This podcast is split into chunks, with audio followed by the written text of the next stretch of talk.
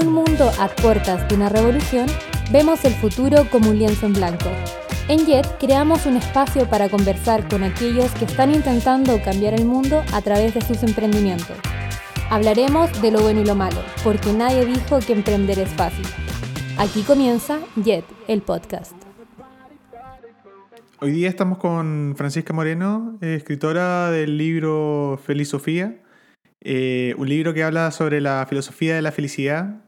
Eh, a mí me habían dicho que íbamos a conversar sobre la felicidad de las organizaciones, pero conversando como fuera antes de grabar, eh, me, decía ahí como cómo, cómo, ver la vida como una organización, cómo, cómo plantear la felicidad como para, para hacer el proyecto de vida, como súper distinto. vamos a estar hablando de eso, vamos a estar hablando de felicidad, vamos a estar hablando de tu vida también, Fran. Eh, una vida que ha estado como cargada los proyectos de innovación también, como un poquito, un poquito de todo y un poquito de atrevimiento en realidad para la edad que tenía. A mí me, me, me, impactó mucho cuando estábamos hablando recién, pero ya sin mucho más preámbulo, eh, Fran, preséntate un poco, cuéntanos qué, qué, qué es lo que ha hecho, eh, qué es lo que estás haciendo, estás estudiando, estás trabajando y cuéntanos también un poco de qué se trata tu, tu libro de, de la filosofía. Bueno, Em, una presentación mía en estos momentos es bastante compleja porque están pasando varias cosas, como te comentaba delante. Em, em, una de mis profesiones es ser hija, ahora hermana, es, eh, bueno, trabajar también, estudiar, amiga, polola. Eh, creo que la vida tiene como varios eh, matices, varias áreas y ninguna hay que descuidarla. Entonces, em, para mí toda esa área están muy presente, muy presente. No es que yo me dedique a trabajar y me olvide de, todo lo que pasa a mi alrededor. Entonces, así como es importante mi trabajo, también es importante mi familia, mi vida, todo el resto. Em, Cuéntame, eh, eh, a mí me pasa mucho lo mismo, como que te piden como autodefinirte en una sola cosa y en realidad lo mismo que me pasó a mí, pues, ¿cachai? Como ya yo soy diseñador gráfico, pero también tengo una agencia, ¿cachai? También hago podcast para algunos amigos, para otros proyectos. Claro. Y tengo todo mi universo como personal, también soy, me, autodefino como un buen super nerd, como muy cinéfilo también, ¿cachai? Entonces somos un universo de cosas más complejas que solamente un título. Eh, así que entiendo, entiendo también la... Y gracias por la de, alguna otra manera como ampliar un poco más esa, esa, pregunta tan sosa con la que mm, partimos. Eh, pero cambiando un poco de tema, cuéntame un poco. Tú escribiste un libro. Eh, eres la primera invitada que ha escrito un libro, así que eso ya es como un plus. Cuéntanos un poco de qué se trata. El, el nombre. Tuve la oportunidad de ver la carátula en, en el Instagram del, del libro de la eh, que, que, escribió la Fran. Y a mí me encantó, se, ve súper atractivo ver, siento que independiente de que a lo mejor el contenido puede ser un poco complejo de entender, eh, se ve súper amigable o muy accesible. Así que cuéntanos un poco de qué se trata el libro. Mira, el libro partió de varias reuniones con Humberto, que es el coach con el que lo escribí. Y la verdad es que eran reuniones en donde nos juntábamos a tomar un café y decíamos, oye, ya, pero ¿por dónde partimos? Y a veces yo soy muy dispersa y quiero agregar muchas cosas. El Humberto a veces es como más metódico y me dice, ya, pero aterricemos, pongámoslo en papel, escribamos esto, hagamos lo otro. Y yo le decía que para la gente ahí empezamos como a hablar, a conversar. Decíamos, siempre para la gente es como fácil recordar eh, las cinco primeras cosas, como, como eh, asociarlo a un número, a una letra, cosas así. Entonces empezamos como a pensar y decíamos, ya, hagamos como una base y pongamos las cinco A's de la felicidad. Y así como que dijo, ya, A, las cinco A de la felicidad, porque teníamos como amor, teníamos el asombro, el aprendizaje, el autoconocimiento, eh, teníamos el agradecer. Entonces nos dimos cuenta que todos empezaban con A, entonces dijimos, ya, las cinco A de la felicidad. Y después fuimos desarrollando la idea, fuimos escribiendo cosas. Igual eh, el tema de la felicidad tiene un trasfondo espiritual súper importante, o sea que a veces nosotros como personas nos limitamos mucho a lo que tocamos, a lo que vemos y a lo tangible. Y yo recuerdo que cuando era chica y me pasaron física y descubrí que había luces que nosotros no éramos capaces de ver, yo dije, oye, wow, o sea, hay cosas en este mundo que no estoy viendo y que están ahí. Entonces, eh, ¿qué me queda por conocer? O sea, siempre fui como, como amante del aprendizaje, como que me gustaba mucho aprender de las cosas. Y eso obviamente fue por una base familiar que, que mis papás desarrollaron en mí esa curiosidad, como, como de, mira, toca esto suave y yo corría, lo tocaba y era como súper curiosa. Y siempre me gustó el, el estar aprendiendo. Yo recuerdo que mi papá siempre me desafiaba y me decía, eh, oye Fran, ¿por qué el cielo es azul? Y yo le decía, no sé, búscalo, apréndelo. Como siempre fue el, el amor por el conocimiento. Entonces, yo creo que toca ahí una, una fibra súper eh, sensible, yo creo, en la, educación actual.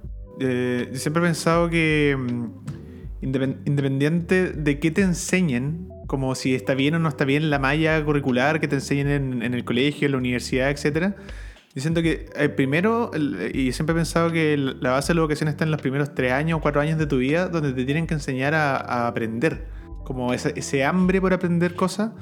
Y, es lo que tú estabas hablando recién, como si no está ese, ese, estímulo como inicial, como ese puntapié que te, que te pegan desde chiquitito, a decir como, como descubre las cosas. Como maravíllate con tu entorno. En realidad, independiente de lo que te enseñen, no va a tener muchas gracias si es que no tenías esa hambre.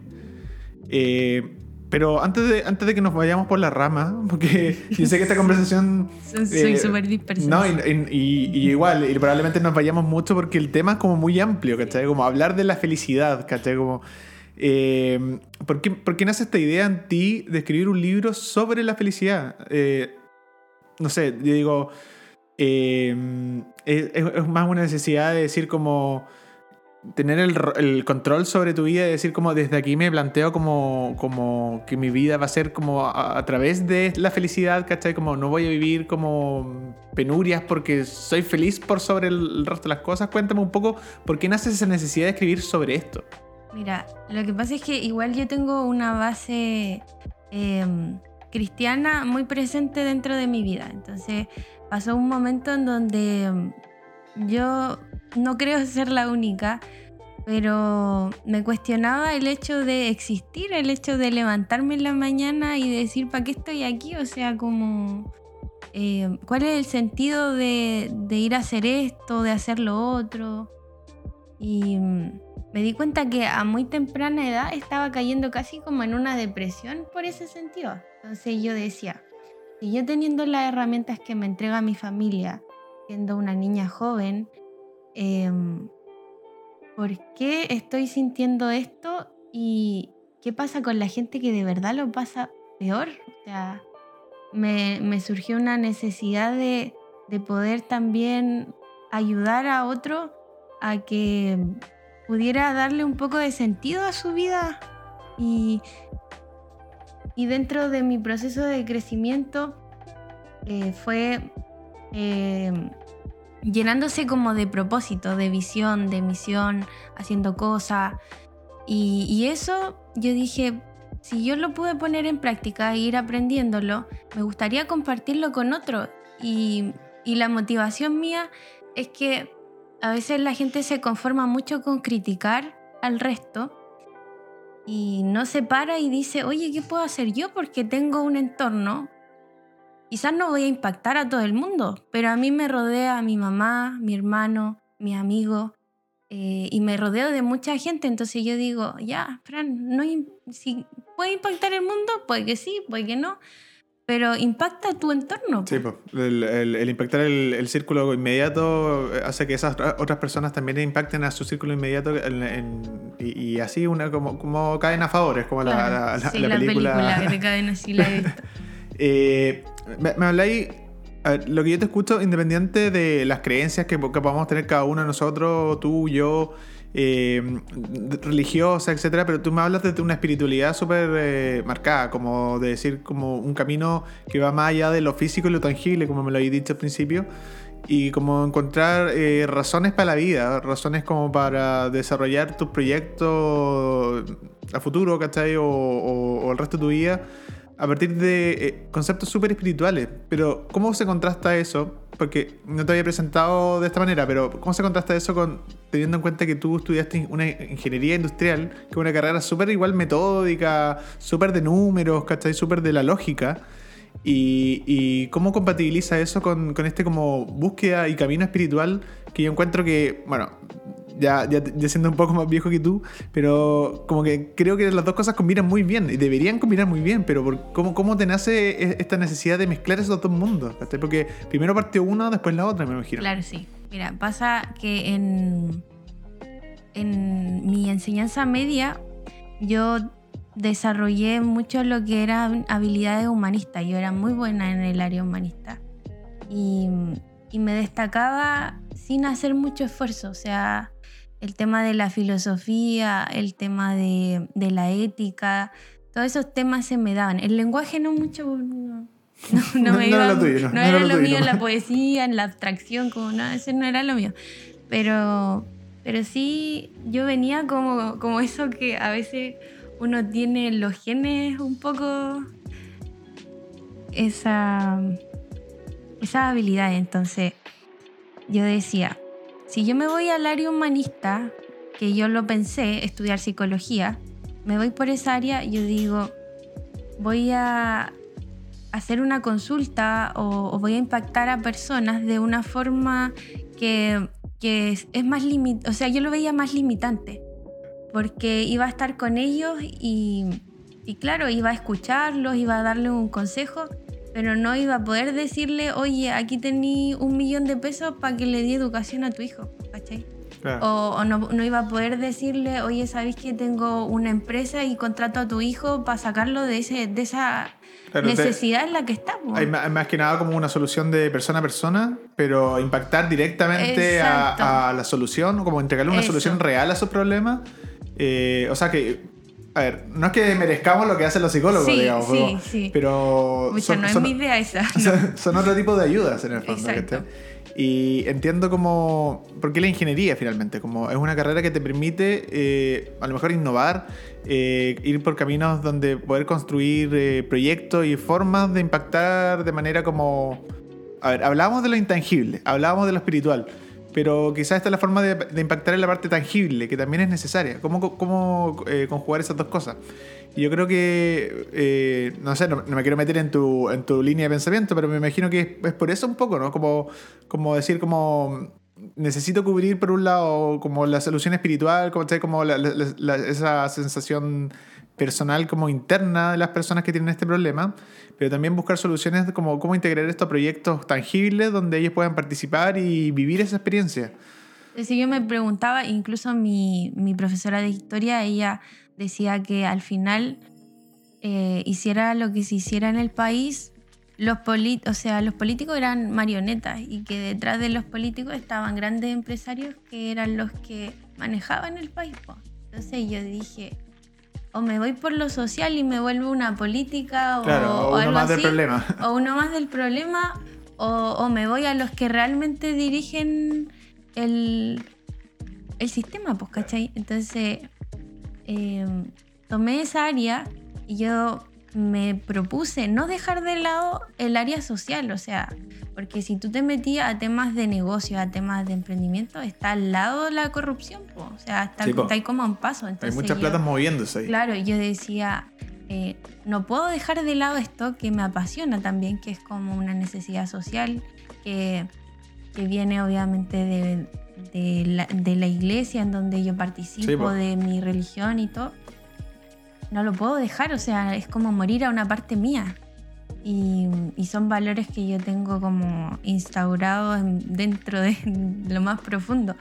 Entonces, nunca perdí ese foco social y, y, me costó mantenerlo, fíjate, como entrar a la U y ver como todo tan mecánico, tan lógico, como que me costaba hacer como clic ¿Tú, crees que, independiente de la, carrera tuya, pero tú crees que al estudio en general, a las carreras que tienen relación con la ciencia, las matemáticas, los números, les falta un poco de eh, incluir como el sentido humano en, el proceso?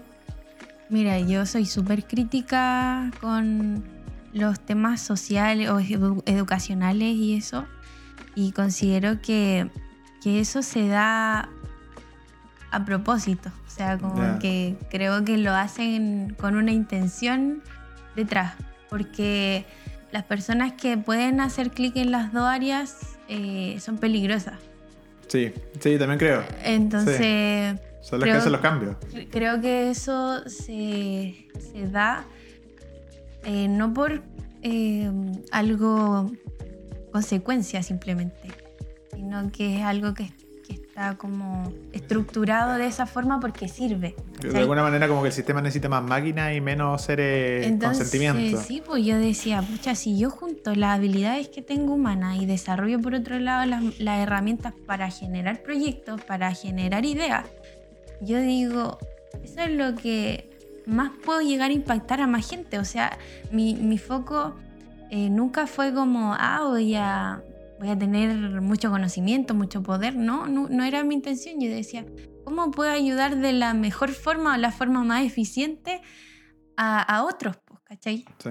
Lo, que hablamos con Pancha en el primer capítulo, para que los que lo escucharon y para los que no lo vayan a escuchar, que fue un poco como para introducir lo que es JET y, qué es este marco del que estamos hablando. Estamos, eh, vamos a hacer una seguidilla de capítulos como conversando con gente joven, con gente que tiene relación con el emprendimiento, que ha fallado o que ha tenido éxito en el proceso.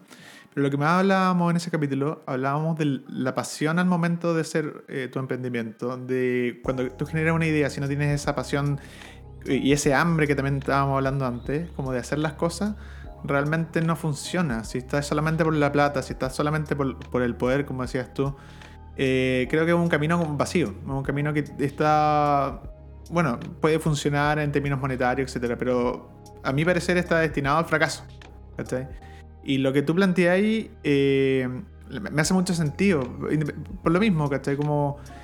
Si, si, el proyecto no tiene algo humano, algo propio, algo personal, algo como de tu espíritu metido en eso, entonces el proceso nunca te va a llenar. Eh, emprender, yo, a mi gusto, yo también soy emprendedor de, distintas áreas que la tuya quizá, pero requiere un poco de esa hambre, ¿cachai? Como de, querer que las cuestiones cambien, de, de, ver que hay algo mal y querer solucionar algo. Em, y en eso, en eso, me hace mucho sentido. Oye, volviendo al tema del, libro, que, que, a, que, a, mí me llama la atención, en serio, porque lo vi, me, me, pareció muy atractivo.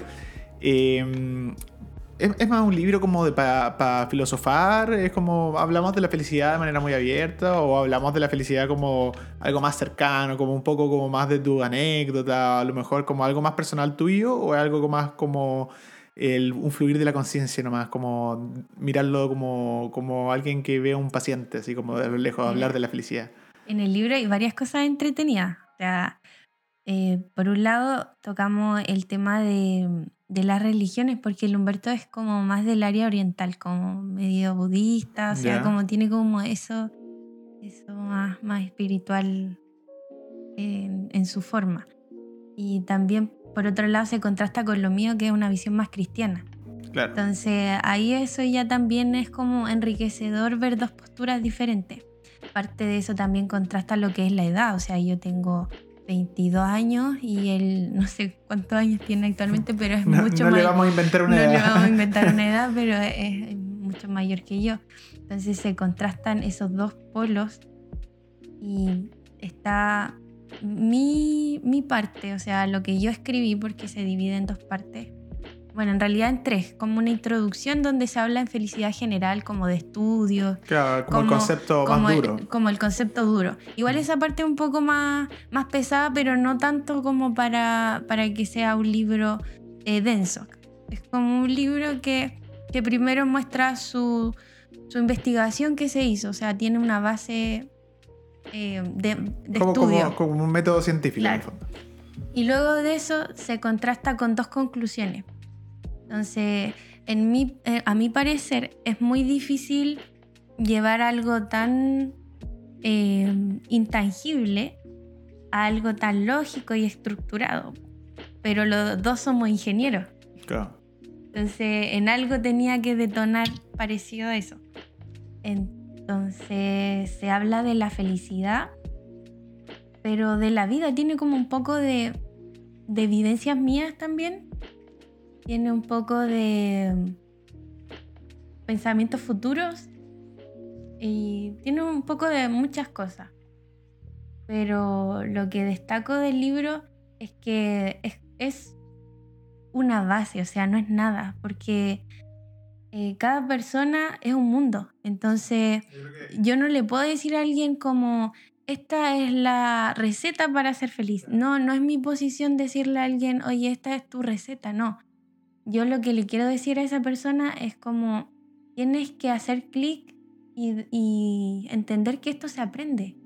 Entender que esto se aprende y que te puedo entregar quizá una chispa para que en tu conciencia... Generar ese hambre que, que Genere como, como el empujón. Como el empujón, sí, ese empujón, así como decir, oye, la felicidad no es que te digan, eh, tienes que ser feliz.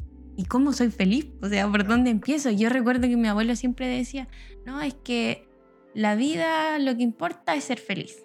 Y siempre decía lo mismo, lo que importa es ser feliz. igual, yo analizando un poco eso, su felicidad era un poco eh, más hedonista, o sea, como que se basaba en una felicidad basada en el placer. Entonces, como lo paso bien, bacán, y soy feliz. Es como momentáneo. El, el, carrete de la buena vida. Exacto, un abuelo carretero, o sea, como que vivió toda la vida. Entonces yo una vez conversaba con él y le decía, abuelito, me encanta hablar con usted porque me entero y aprendo de todas las cosas que no tengo que hacer en la vida. es, un, buen ejemplo siendo mal ejemplo, en el fondo. Sí, una cosa así. Como, y, y fue chistoso porque él juraba que él hablaba y yo estaba como, impresionada, sí, impresionada de todo lo que había hecho. Pues. Entonces cuando me escuchó decir eso fue como... Finalmente, la, felicidad, esta es una pregunta que yo lo he escuchado muchas veces, pero me gustaría como escuchar la respuesta de ti. ¿La felicidad es una meta o es un camino? Un camino, de todas maneras, totalmente, sí. O sea, eso no... Para mí em, me gusta como echar abajo como esos mitos como que de repente se meten en la gente y causan tanto daño. O sea, yo veo Instagram y dice, no, levántate temprano, haz ejercicio y no sé qué, y va a alcanzar la felicidad, va a alcanzar la felicidad. Y, dejan de lado lo que es eh, la tristeza, lo que es pasarlo mal. Es como ocultamos lo malo y soy súper feliz y en, en Instagram me veo súper contento y esa es la felicidad. Claro, porque finalmente son, esos momentos malos los que te dan esas felicidades pequeñas que una vez se las pasa por desapercibidas, pero que son como los verdaderos momentos buenos de la vida. Sí, a mí me pasó algo muy chistoso hace poco, que, es algo idiota, pero por donde se mire, o sea, es algo, pero muy pequeño, que en la casa se echó a perder el control de la tele. Y yo, bueno, no es que, no es que vea mucha tele, pero a veces veo las noticias, veo esta cámara. A veces, a veces uno quiere ver y, el, y está malo el control. Está, mal el control. Entonces, pucha, la verdad es que como no era algo tan necesario para mí, de, pasó tiempo, mucho tiempo que el control no estaba. Pero justo cuando tú querías ir, no, no podías cambiar la tele y teníamos todo el día el mismo canal. Y de repente veo que está el control nuevo Y yo estaba pero súper contenta, o sea, como que era como si me hubieran regalado, no sé, como un departamento con... un auto nuevo, un claro. auto nuevo, sí. Yo era como la fascinación más grande del día, o sea, si me, me hubieran preguntado, ¿qué es lo mejor de tu día hoy? Que llegó un control, o sea, es como... como y eso también lo toco en, en el libro, porque una parte de la felicidad igual tiene que ver con el asombro. Y para mí el asombro es el estar presente. O sea, el levantarte en la mañana y decir, wow, mi café está pero exquisito. O sea, como que consciente de lo que estoy viviendo. A mí, a mí me pasa mucho lo, lo, que tú decís. Yo creo que a mí, lo mismo que también me decía ahí que como agradecer a como los papás que uno tiene, ¿eh? Eh, uno siempre tiene que, mirar para atrás como por qué tiene esa hambre de aprender cosas y de cuestionarse todo. Y yo soy muy así, mis hermanos también. Eh, ellos, ellos muy científicos. y yo el único artista, diseñador entre medio de ellos. Eh, pero, pero vivimos desde la misma experiencia. Ellos, ellos son científicos porque se cuestionan cosas. Están constantemente cuestionándose y buscando respuestas a través de sus métodos. Y yo soy diseñador principalmente porque me cuestiono mucho la interacción entre las personas. Yo, el, el, diseño tiene mucho de eso. Pero eh, a, lo, que quería llegar, porque Que igual que tú me voy como por el camino. Eh, a mí me pasa que cuando de repente voy caminando por, la calle de un lugar a otro, de, de, una reunión a otra, y, y te cuestionáis como los, los, pequeños procesos y las cosas que pasan alrededor tuyo, y no, estoy hablando alrededor como en tu ciudad, estoy hablando como alrededor de tu metro cuadrado. ¿Cachai? Eh, veis un pájaro volar y tú decís como, ¿por qué vuela? ¿Cómo flota? La aerodinámica, las alas, los huesos. Y, y, el va y se posa en un árbol, y este árbol hace cuánto está, eh, qué tipo de árbol es, eh, qué, ¿cachai? Y, y, el, y si tú dejas de alguna otra manera como fluir la conciencia en esas pequeñas cosas, vaya a descubrir eh, mundos súper complejos detrás de todas las cosas que hacéis todos los días. Lo mismo que decías tú, más allá de probar el café y sentirlo rico, es decir, este café de dónde viene. Eh, cuando tomáis así como estáis solo y tomáis la cuestión del café, veis como país de origen, tanto, ¿cacháis? Los ingredientes, de dónde es, empezáis a imaginarte los procesos. Y si después no te quedáis solamente con la duda y los buscáis, y, y empezáis a aprender de, de, cosas que no son de tu área y te, y te te dejáis llevar por esa sensación de aprender. También es parte de la felicidad, po. Yo creo que cuando tú tocaste el tema de la sombra a mí me hace mucho sentido. Yo, soy, yo me considero una persona que eh, como trata de asombrarse constantemente, ¿cachai? Eh, conversamos antes y me preguntáis, igual como que, ¿cachai? Varias cosas de muchas cosas, ¿cachai? Sí. Y me acuerdo de, de, un, de un diseñador, de Shakespeare, pero que no es Shakespeare, es Shakespeare, un diseñador argentino famoso por diseñar, bueno, el metro de, Argentina, de Buenos Aires. Y él decía, los diseñadores, sobre todo los diseñadores, tienen que ser eh, un charco de conocimiento. Un, o sea, perdón, un mar de conocimiento. Un mar extenso de conocimiento, pero de muy baja profundidad. ¿Ya? Como aprendan de todo. aprendan de todo, ¿cachai? Dejen a los ingenieros ser una poza infinita de profundidad, ¿cachai? De conocimiento. Como un conocimiento específico muy, muy profundo. Pero a mí siempre me quedó esa sensación de que, de que me gusta la idea de ser un mar de conocimiento, de saber de todo poco, ¿cachai? Como de siempre asombrarse con más cosas. Es que te juro que me hace mucho sentido lo que tú dices porque yo iba a estas charlas de casa abierta y a mí lo que me dijeron es que la ingeniería civil industrial era que conocía de todo pero con un centímetro de, profundidad. Tal cual, la misma frase aplicada por otra carrera. Cual, me mintió Don Shakespeare. Sí, sí, te mintió porque a mí me dijeron lo mismo, me vendieron lo mismo. Pero por eso también me gusta. Pero que igual somos carreras, que, eh, eh, bueno, no somos muy afines, pero me refiero a que somos carreras que nos metemos en muchas áreas distintas. Exacto, Yo he tenido que trabajar eh, con proyectos relacionados con el impacto ambiental, ¿cachai? Como tratar de llevar esa información a la gente, pero también me he dedicado a, vender un grow shop que vendía cuestiones para fumar, ¿cachai? Como de todo un poco. Y, tengo, y tengo que aprender de todo. Yo creo que te pasa mucho lo mismo en tu carrera. Y eso es muy llamativo para mentes como la tuya o como la mía, quizás. Sí. Y definitivamente el hecho de, de ser como tan dispersa, de alguna forma, en un momento me lo cuestioné y lo veía como una debilidad. Yo decía, mucha que lata no poder ser buena en algo y ser la mejor en algo. Y yo en mí sentía que si yo me dedicaba 100% a hacer algo, lo podía hacer súper bien. Pero era algo que no podía hacer, o sea, era algo que, que era, no sé, pues me pongo a estudiar y después termino viendo videos de, de cómo hacen el maní japonés. o sea, vivan, vivan esas mentes inquietas, encuentro yo.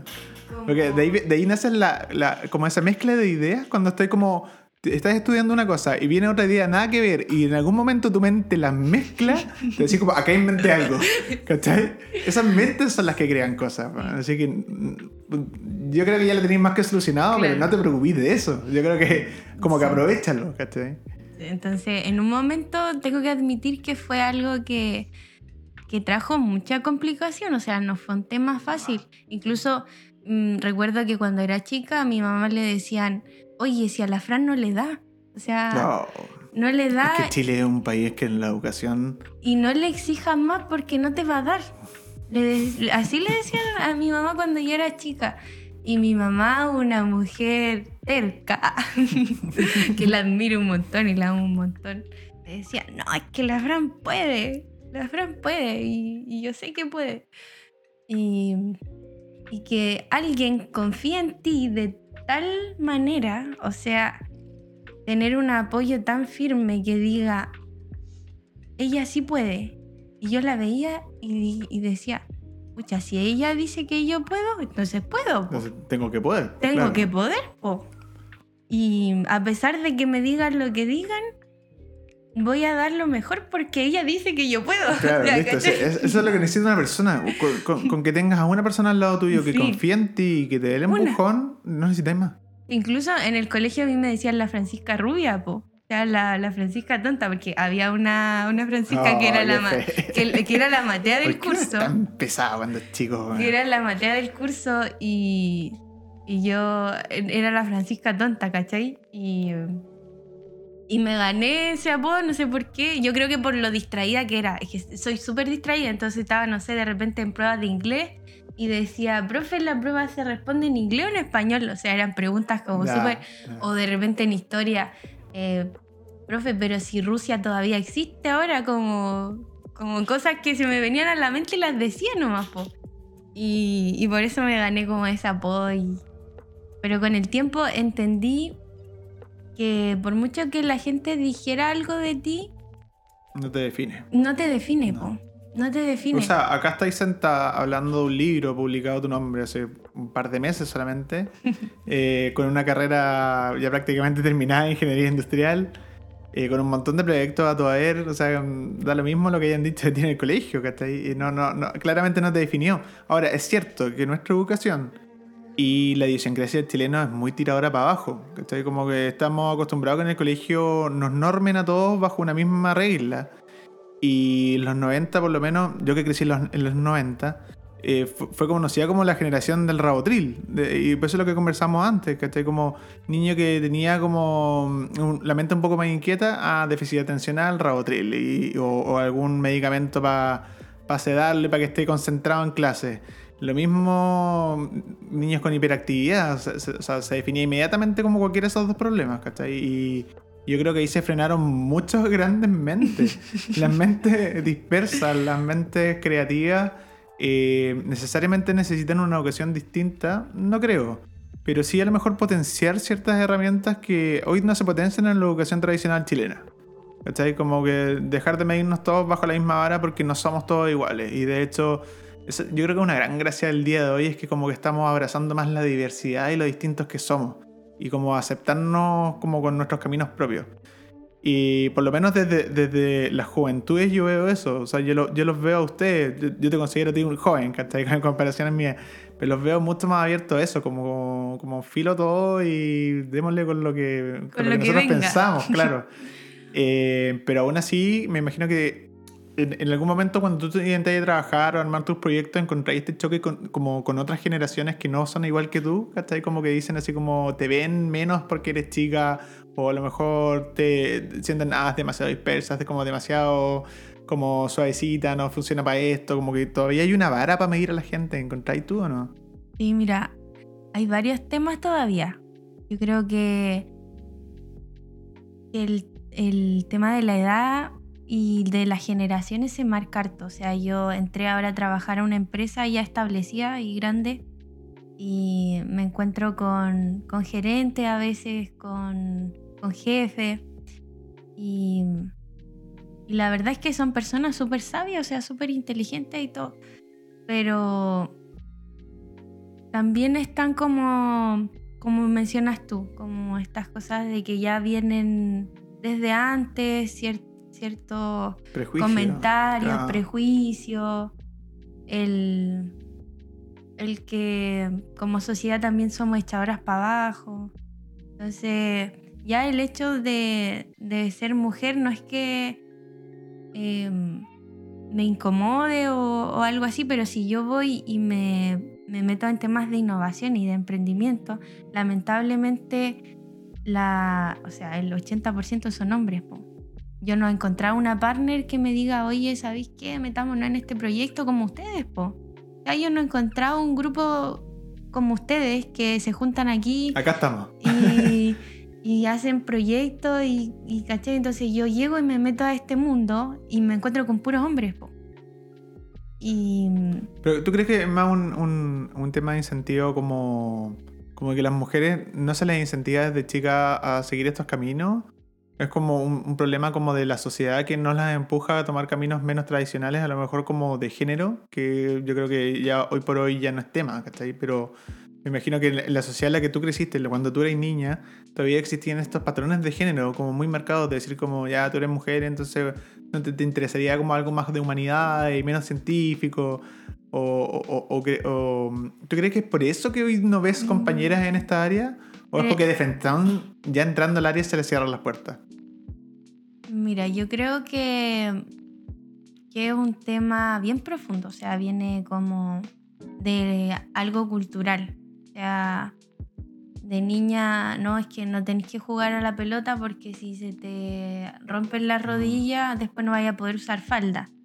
Entonces, son cosas así. Yo me crié con, con dos tíos que en realidad fueron como mi hermano, que yo los miraba y los veía jugar a la pelota, eh, que veía que veían Dragon Ball Z, que jugaban con tazo y yo andaba a la cola de ellos y eran mis ídolos. O sea, tus tíos tienen como mi edad, entonces, Sí, por lo que estoy sí. escuchando. Mis tíos tienen como tu edad, es como algo bastante extraño. Pero yo creo que es algo social. Lo bacán que me pasó a mí es que la mujer que me tocó como mamá es una tremenda. O sea, ella me decía, tú me hablas fuerte porque te quiero escuchar. Y eso, decírselo a una niña, Sí, sí, sí. entonces a una niña le dicen, no, es que las señoritas hablan despacio, ¿por qué estás gritando? No, ¿cachai? Entonces mi mamá me decía, y párate, y, y te pone una postura, ¿cachai? Entonces, tremenda mujer que tuve ahí de ejemplo, una mujer guerrera, una mujer que incluso yo admiro a muchas mujeres que me rodean, porque también como sociedad, aunque no lo parezca, en las casas las mujeres la llevan, o sea, O sea, obvio. Sí, o sí. sea, la llevan como A ver, el cultura. El, chileno puede decir lo que quiera, pero evidentemente, bueno, que, a ver, igual siento que es como que podemos como decir que siempre la mujer manda en la casa, pero tampoco creo que es algo como que nos debamos acostumbrar. Yo creo que la mujer sí. tiene el potencial para mandar en todas partes. Exacto, yo digo, Y eso es lo que muchos hombres yo creo que les da miedo.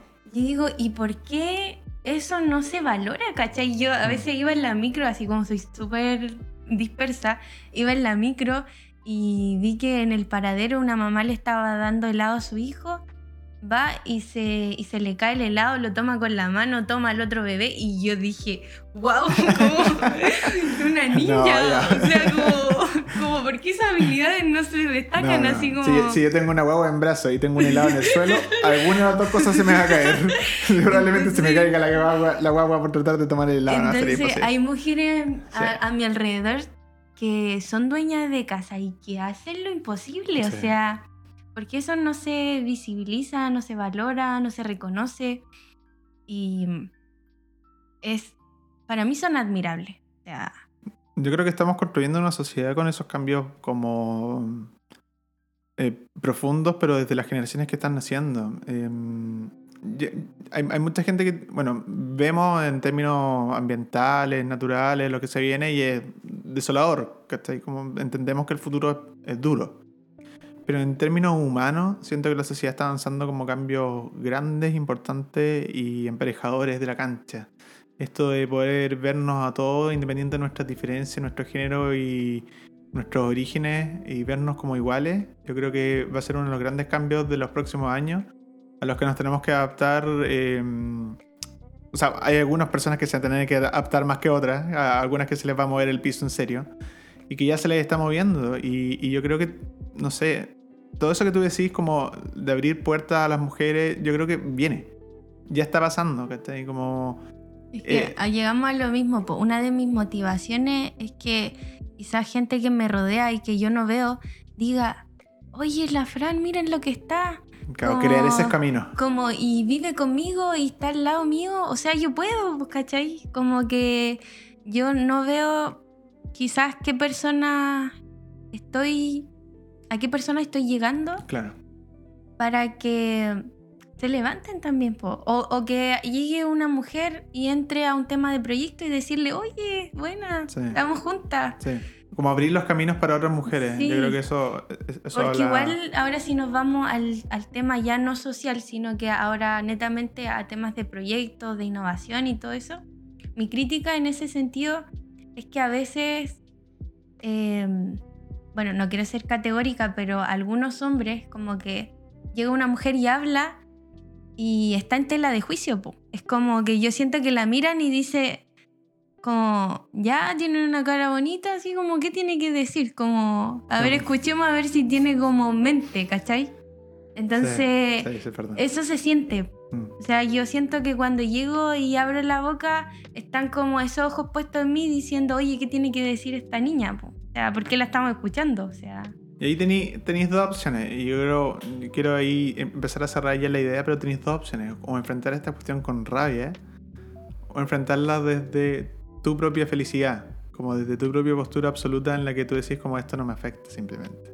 ¿Cachai? Como decir como estoy haciendo lo que yo quiero hacer, estoy abriendo caminos y puertas para otras mujeres quizás, ¿cachai? Que me van a seguir. Eh, y, me gusta mucho el, Quiero cerrar un poco la idea en eso, como plantearse a lo mejor los desafíos y, estos mismos desafíos que son de género muchas veces muy injustos, pero no desde una rabia como profunda, sino que como decir como no me importa, como voy a hacer lo mío como desde, desde mi felicidad, desde lo que a mí me completa y me llena, ¿no? Es como un poco eso, la filosofía, de, la, felicidad. En ese sentido es como hace el bien. Mm. O sea, cueste lo que cueste, dañen lo que te dañen, sigue sigue haciendo el bien. Como, no importa, te habló mal, te trató mal, no importa. Él está peleando su batalla. O sea, él tiene... O, él tiene su mochila que o llevar. Él tiene su mochila, o ella tiene su mochila que llevar. Tiene quizá un corazón roto y lo único que tiene para entregar es una mala cara, ¿cachai? Mm. Entonces yo digo, a veces la gente que, más amargada está en la vida no es porque quiere, pues tú no te levantás y decís, oh, voy a ser una amargada y mi objetivo en la vida va a ser una amargada, no, o sea, la gente tiene una razón también por ser así como es, ¿cachai? Entonces, a mí eso, eso me da tanta paz, tanta tranquilidad saber que, que el problema no es que ellos quieran hacerme daño, sino que su vida está, está dañada y es lo único que tienen para entregar. Eso trae tanta paz en tu vida que yo creo que es importante saber que nadie en la mañana se levanta y dice, oh, hoy día quiero hacerle la vida imposible a tal persona. O sea, bueno, no quiero generalizar porque quizás hay alguien, pero, pero dudo que, que, sea la mayoría. Entonces, yo digo, cada loco con su tema, o sea, me trató mal, será, usted verá cómo lo soluciona y ese es mi llamado, o sea, mírate al espejo y en vez de decir, oye, eh, esto se hace mal, esto lo está haciendo súper mal, aquí criticar y todo, mirarte al espejo y decir, oye, ¿qué estoy haciendo mal? ¿En qué puedo mejorar? Porque si yo mejoro, impacto a mi círculo, ¿cachai? Y ese círculo impacta a otro círculo. Es que no te puedo encontrar más razón. Yo creo que no, eh, nos estamos recién conociendo hoy día. Para los, que, para que estén escuchando esta conversación, es como un poco como eh, entender también lo que hacemos cada uno, que como de áreas muy distintas. Pero me hace mucho sentido. A mí me hace mucho sentido y en, y en realidad es súper opuesta. A eso hoy, ¿cachai? Como sin conocernos, eh, entendemos que el camino de emprender cosas, de emprender proyectos, y volviendo al tema también de que se trata un poco el podcast eh, tiene mucho que ver con esos sentimientos. Eh, yo creo que no hay que dejar de lado y entender que los procesos que son de creación, independiente que sean de ingeniería, de diseño como nosotros, eh, tienen que ver mucho con los sentimientos y con las sensaciones que son propiamente humanas, ¿cachai? Que van más allá de los números, las matemáticas y si los cálculos te ganan o no te van a pasar un negocio. Y en ese sentido, como que es imposible no empatizar, ¿cachai? Porque los dos, de alguna otra manera, hacemos cosas, creamos proyectos propios en los que metemos, de alguna otra manera, la esencia personal de uno. Y, y verlo, verlo enfocado como de la manera en la, que, en la que lo miráis tú, como sacarse el ego que es muy fácil como llevárselo encima cuando tú creáis proyectos, ¿cachai? Empezáis como a pegarle codazos a los de al lado porque tenéis mejor, te infláis, ¿cachai? Pero cuando veis como las realidades de los otros y tratáis de empatizar con sus propios problemas y desde ahí tratar de ayudarlos para que todos vayan hacia el mismo lado y no solamente tú, eh, me hace mucho sentido y, creo que como que proyecta un futuro mucho más esperanzador que solamente el, el gallo de acá te las traigo a Peter con mi proyecto y genero lucas y me inflo solo, ¿cachai? Como más de comunidad. Pues, siempre va a haber algún amigo que te dice, oye, la tontera que estáis haciendo. Siempre va a haber alguien que te va a decir eso. Y yo lo miro y le digo, también podí. Como como dale, como si, si necesitáis mi ayuda, aquí estoy y vamos juntos. O sea, ese es como, como el tema. Y también me hacía sentido con lo que decías em, de los proyectos, como ir, esto de competir con el otro y al lado.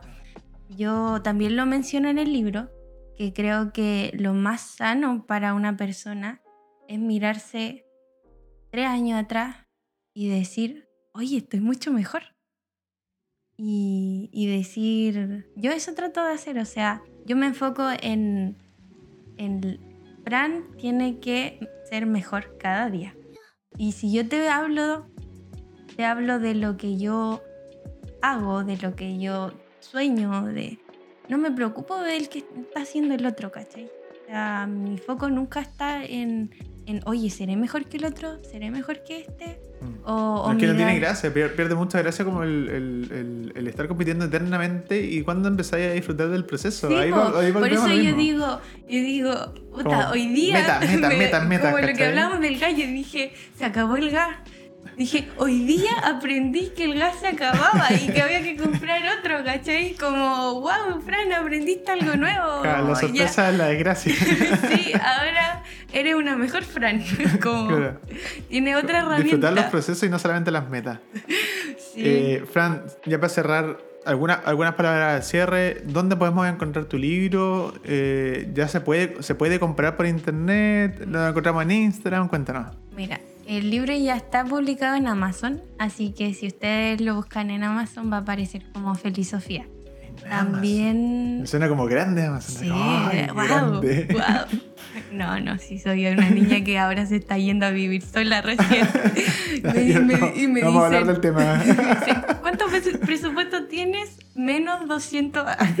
Estoy en contra, pero se puede. Estoy en contra, pero se puede. Hay que tener fe. La cosa es que. Bueno, en Amazon me dijiste. En Amazon, ¿Y en Instagram te podemos seguir a ti, al, libro? Sí, me pueden seguir. Em, en Instagram estoy como guion bajo, Fran Mor, guion bajo. Moreno, no por. o sea, Mor no es por amor, sino por Moreno. Que siempre me preguntan como, oh, Fran Amor, no. no. es como Francisca Moreno, es por eso. Y eso pueden contactarme a, mí en Instagram, me escriben y yo se lo firmo, nos juntamos, no sé.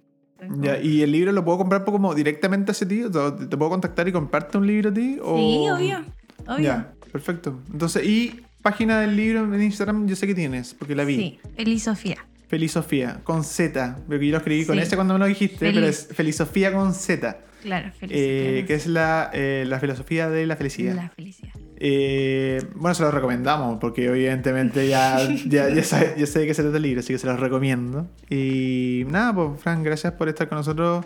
Eh, bueno, fue una conversación súper rica, súper amena, así que gracias por la sinceridad, por la transparencia y por lo relajado que estuviste, así que eso. No, gracias a ti igual. Ya. Que estén bien entonces y nos vemos en otro capítulo de Jet, el podcast.